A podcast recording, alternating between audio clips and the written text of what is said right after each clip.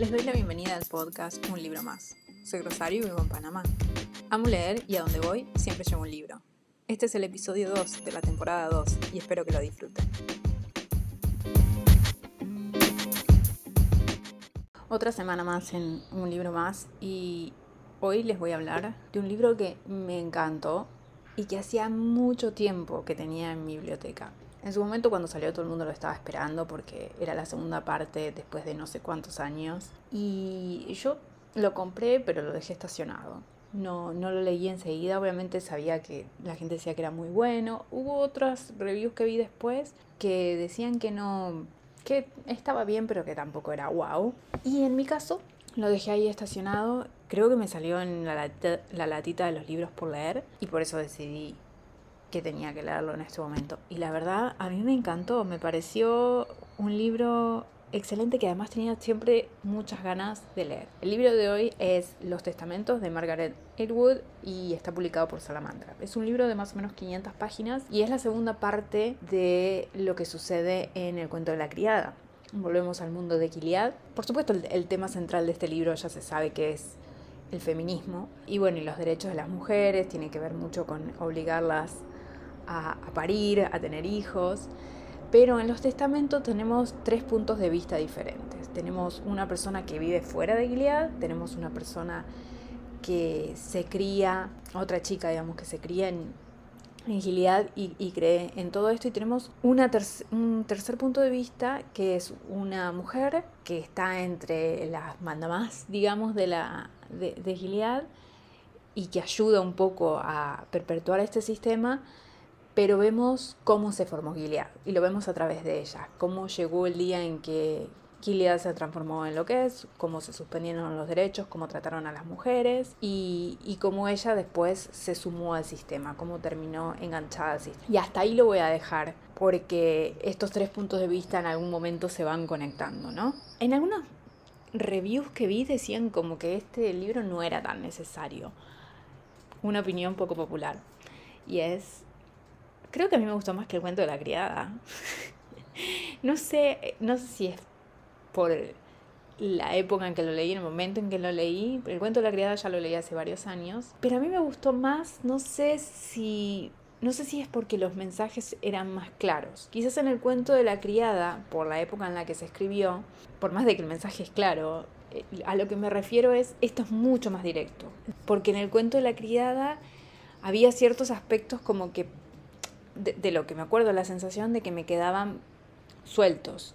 Pero a mí los testamentos me gustó más que el cuento de la criada, como que la historia la tengo más fresca en la cabeza, como que el cuento de la criada al pasar del tiempo se me fue quedando olvidada, ¿no? No sé si los personajes también me gustaron más. El hecho de contar con una visión de afuera creo que se me hizo menos asfixiante, cual no está mal porque el cuento de la criada lo que quería hacer era justamente mostrarte un mundo asfixiante, ¿no? Y está bien y lo logra, pero yo como que necesitaba ese alivio de alguien decir esto está mal. Y lo tenía con el punto de vista de una persona que se crió en Canadá, digamos, que Gilead está con la frontera con Canadá. Con este punto de vista como que me aliviaba un poco esa carga que en el cuento de la criada no lo tuve. Lo otro que me pasó es que me pareció un libro muy entretenido. No, no sé si en términos de escritura sí, me parece que es mucho más rico el cuento de la criada, pero los testamentos me pareció que fluía mucho más rápido. No sé si es porque al tener tres puntos de vista era más fácil de, de ir enganchando la historia y armando el rompecabezas, pero se me hizo una lectura mucho más rápida y sobre todo, a pesar de que fueron 500 páginas, lo leí bastante rápido y la historia fluyó y tenía ganas de agarrar el libro, que eso es, es, algo que me ha pasado como con dos o tres libros esta, e, en este tiempo que no estoy haciendo el podcast, esas ganas de querer leer, de encontrar un tiempo libre que hoy en día me es difícil para leer y continuar con la historia y saber qué pasa. Y con los testamentos me pasó eso. Por supuesto le di cinco estrellas, probablemente sea una de las mejores lecturas del año. A mí Margaret Atwood a esta altura me gusta mucho, quiero seguir leyendo eh, Oryx y Craig y no sé, debo de tener alguno otro ahí que lo tengo guardado, pero eh, no solo escribe bien, es entretenida y los mensajes que ella te va dejando creo que son necesarios para la discusión creo que cumple con todo lo que uno espera de la literatura, en el caso de Margaret Atwood. El, final también me, dejó tranquila. A medida que iba avanzando la, la, historia, iba un poco sospechando qué era lo que iba a pasar, cuál era el rol de cada personaje. Hubo uno que no, no me esperaba mucho lo que iba a hacer. El resto sí como que me, me pareció que encajó bien en la historia y lo otro que me pasó que hay un momento donde hay mucha tensión sobre las últimas los últimos capítulos que me sentí esa esa desesperación en el cuerpo. Mientras leía la como que me tenía algo en el pecho que me dolía porque me desesperaba y tenía miedo que la autora me hiciera una jugada y que me dijera no vamos a hacer este giro y bueno todo lo que iba a pasar ah, iba, iba a cambiar todo iba a salir eh, para un lado que por supuesto no era el que yo quería para los personajes pero sí me logró transmitir esa angustia en, en ese escenario en el que estaban, en ese agotamiento. Y bueno, entonces este es el libro que les traigo hoy. La verdad que lo recomiendo mucho. Por supuesto, lean primero el cuento de la criada. Es un gran libro también. Yo creo que en su momento le di cuatro estrellas. No sé si le di cinco estrellas al cuento de la criada. Debería de mirar en Goodreads, saber cuánto le di. Pero igualmente sigue siendo un gran libro. Y sí, obviamente hay que leer primero el cuento de la criada para leer los testamentos para entender un poco el mundo de Gilead. En el cuento de la criada tenemos un solo personaje, mientras que acá tenemos tres, pero bueno, acá es como que vemos los antecedentes de la formación de este, de este lugar y, y cómo y cómo el sistema, bueno, las que van haciendo ahí es, es, interesante porque tiene los tres puntos de vista, ¿no? Una persona que está afuera, una que se crió ahí, que nació ahí, y una persona que tuvo que adaptarse, ¿no? Entonces está bueno esa, esa conexión. Así que el libro de hoy es Los Testamentos de Margaret Atwood y está publicado por Editorial Salamandra. En la sección de un libro abierto voy a hacer la etiqueta de medio año, esas preguntas que las van a ver en, blogs, en, YouTube, que básicamente son las preguntas acerca de las lecturas que se llevan hasta este momento. Y como ya estamos entrando en julio, aunque debería ser el resumen de lecturas de, de junio, voy a, voy a hacer esta, esta digamos, estas preguntas, primero porque tengo que ponerme bastante al día con el podcast, todavía les tengo que contar todos los libros que no me gustaron todo este tiempo, cómo estoy con las series, mal, pero bueno, eso también lo tengo que contar. Pero bueno, voy a, hacer, voy a responder estas preguntas primero y un poco para que vean más o menos cómo están las lecturas. Eh, la primera pregunta es el mejor libro que he leído hasta ahora. Acabo de hablar un libro que es cinco estrellas, pero si lo tengo que comparar con otro gran libro que leí este año, del cual ya hablé y fue uno de los últimos, si no fue el último episodio que hice antes del Parate que hice, es La niña que bebió luz de luna de Kelly Barnhill. A mí es un libro que me pareció precioso. El otro día lo vi, pues estaba anotando las frases que no las había pasado. Y de vuelta lo vi, es como una cosa que lo quiero abrazar ese libro. Me parece totalmente tierno y, y un gran libro de literatura infantil. Y, es una historia que, que, me encantó de principio a fin, con uno de los mejores personajes más tiernos del universo. Y es un libro que además yo digo, bueno, el día de mañana mi hija lo va a leer. Entonces creo que ese es el mejor libro que he leído hasta ahora. La segunda pregunta es la mejor eh, secuela. Las naves de la locura de Robin Hood. Estoy, me falta nada más el tercero. Pero bueno, son libros de 700, 800 páginas. Y bueno, obviamente la segunda parte no me decepcionó. Me metí en el mitonar como si nada, volví y, me encantó, me encantó. es una gran secuela y creo que la trilogía, el fin de la trilogía tiene que ser buenísimo. Tengo como muchas ganas de terminarlo, pero al mismo tiempo me da mucha tristeza salir, salir del mitonar. Por más de que tengo las otras trilogías de, o las otras series de Robin Hood para leer, el mitonar es como demasiado es como que lo tengo tan en mi cabeza armado, ya me lo imaginé cómo es el mitonar y no quiero salir de las naves, de esos personajes y tengo miedo que va a pasar. Por más de que ese libro no fue un 5 estrellas, ya lo hablaré cuando hable de toda la trilogía. Hay ciertas cosas que a mí me gustan en, mis libros de fantasía, digamos, y que se la jueguen un poco los, escritores. Y acá no hubo como esa como ese toque, esperaba un poquito más que afectara, o sea, hay un, hay un cierre un poco turbulento, pero no, no en cuestiones individuales es que no quiero decir nada. Pero a mí me gustan ciertas cosas en el libro de fantasía, que por ejemplo George R. Martin lo hace muy bien. la pregunta número 3, ¿algún nuevo lanzamiento que no he leído y que quiero leer? La verdad es que no estoy al día con los lanzamientos. Por ahí conozco un poco más qué es lo que se va a lanzar en inglés porque miro Booktube. Pero en, en español la verdad que no sigo los lanzamientos.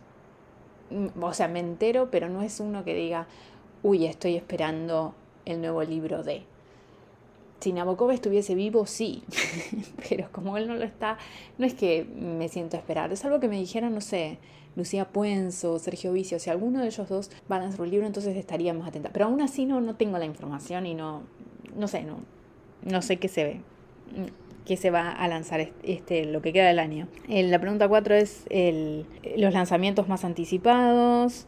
La verdad que, como les digo, lo mismo que el anterior, no tengo ni idea, así que no sé cuáles fueron los últimos libros que se lanzaron y los que se van a lanzar. Normal, voy leyendo a medida que voy encontrando primero lo que estoy haciendo es sacar todo lo que tengo en la biblioteca y terminar de leer mi biblioteca física y de ahí pasaré al Kindle.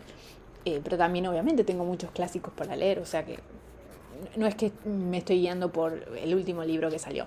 Sí debo decir, ahora estoy pensando, pero porque lo vi ayer o antes de ayer y había preparado estas preguntas con bastante anticipación, el último de Joel Dicker, que es como la segunda parte de La verdad sobre el caso de Harry Quebert. Vi que había salido, yo no sabía. Ese puede ser un libro que sí tengo ganas de leer. Pero bueno, eh, todavía no, no, no le voy a hacer espacio, ni siquiera leí el, último, que es uno de los que quería leer, pero no, no lo he leído. Pero bueno, este es la continuación de la verdad sobre el caso de Henry Quebert, y ese es un gran libro. De hecho, no lo tengo físico y debería tenerlo, porque uf, esa es una, gran, una gran novela que no... Las últimas páginas, creo como las 300 últimas páginas, en un día me las tuve que leer porque no podía más, necesitaba saber. Ese es un libro que podría anticipar. Pregunta número 5. El mayor, la mayor desilusión.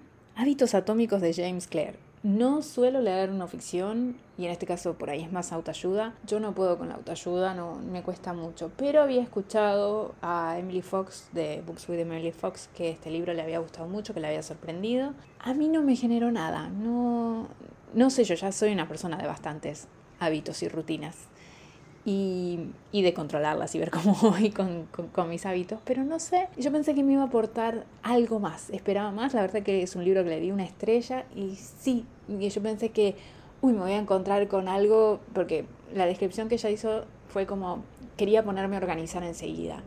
Y a mí no me pareció eso. Me pasa con algunos videos de YouTube que miro que son temas de organización, de limpieza de la casa, que sí, que tengo ganas de salir y ponerme a limpiar toda la casa. Me pasa con esos videos, pero con este libro no me pasó. Entonces, para mí es una desilusión porque esperaba algo más. La mayor sorpresa, yo Julia, de Santiago Posteguillo hablé en el episodio anterior de este, de este libro. ¿Por qué es la mayor sorpresa? Porque la verdad es que novela histórica no me gustan en general.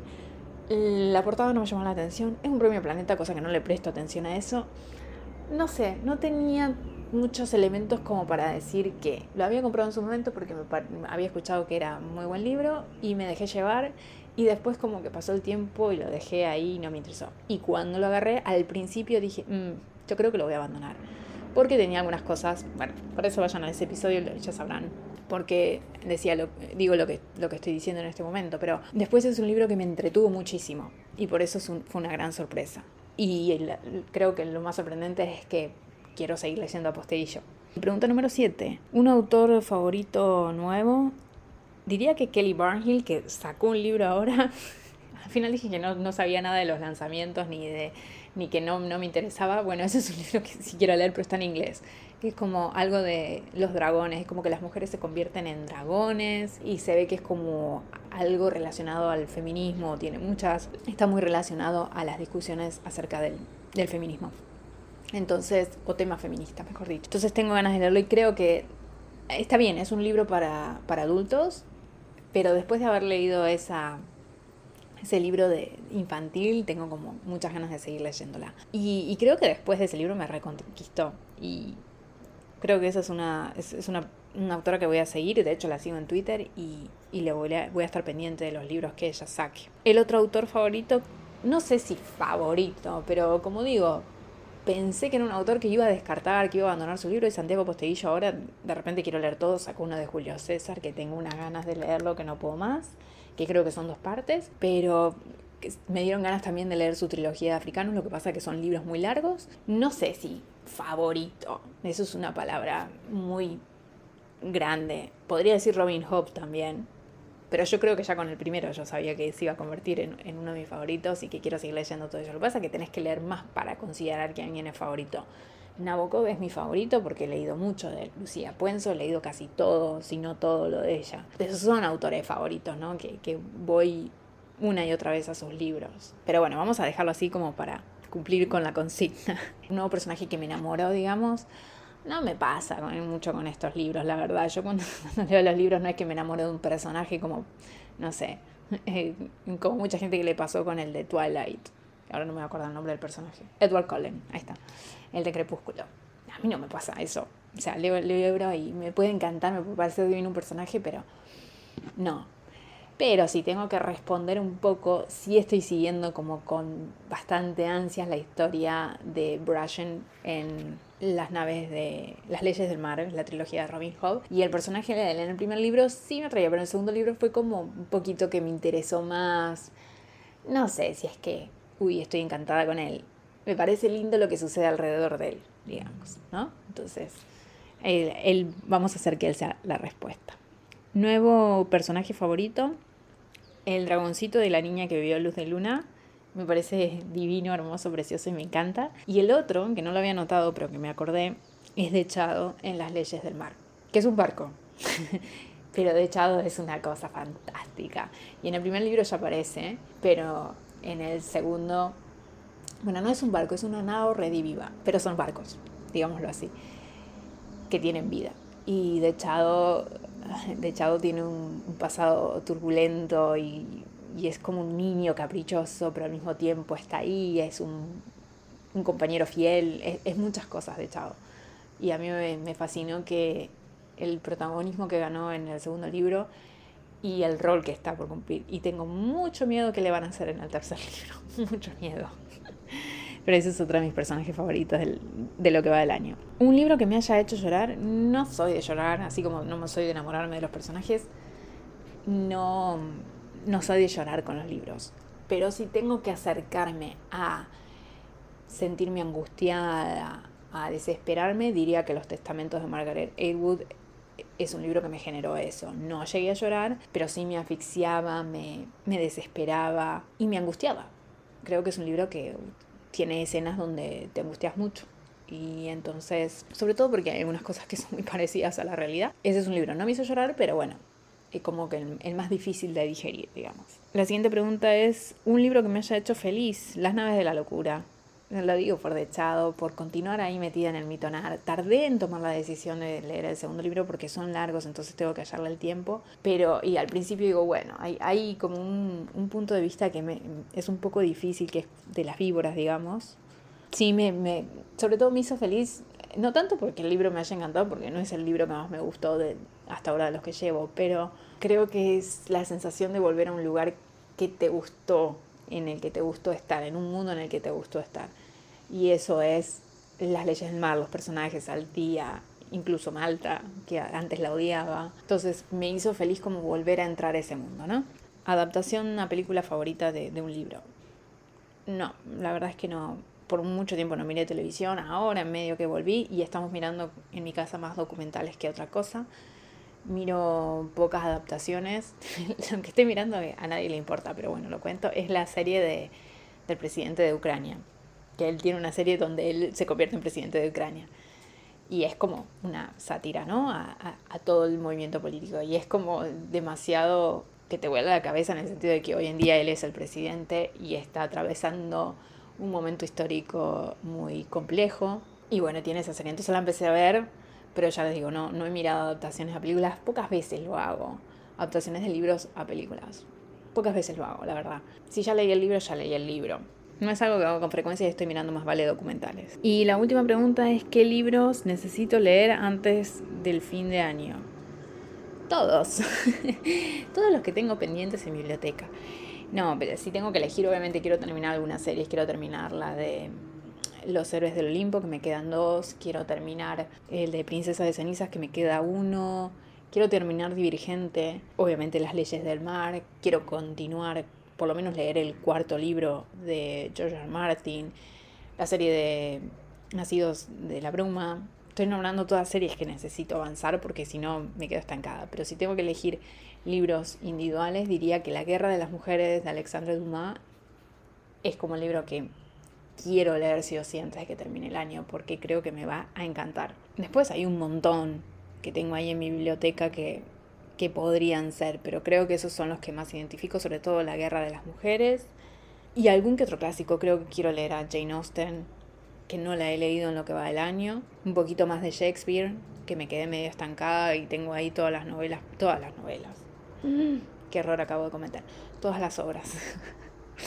y, y quiero leer entonces por lo menos avanzar y terminar uno de los tomos, ¿no? Y continuar con comedias, porque hasta ahora estoy leyendo tragedias. Y bueno, hasta acá el episodio de hoy, como siempre les digo, bueno, hacía tiempo que no la decía, pero si les gusta suscríbanse, intento postear una vez por semana. ¿Postear? ¿Qué estoy hablando? Intento subir un podcast una vez por semana y bueno, mantenerlos un poco con las últimas lecturas. No van a esperar por ahí novedades conmigo porque ya ven que yo voy media atrasada, voy leyendo clásicos, voy me echando un poco con fantasía, infantil, lo que me voy encontrando. Tengo varios de no ficción que quiero leer. Vamos a ver si este año me aventuro un poco con eso. Pero bueno, si les gusta, suscríbanse, me pueden dejar una reseña, pueden escribir al correo que es un libro más podcast.gmail.com. Y bueno, entonces les veo la próxima semana en un libro más.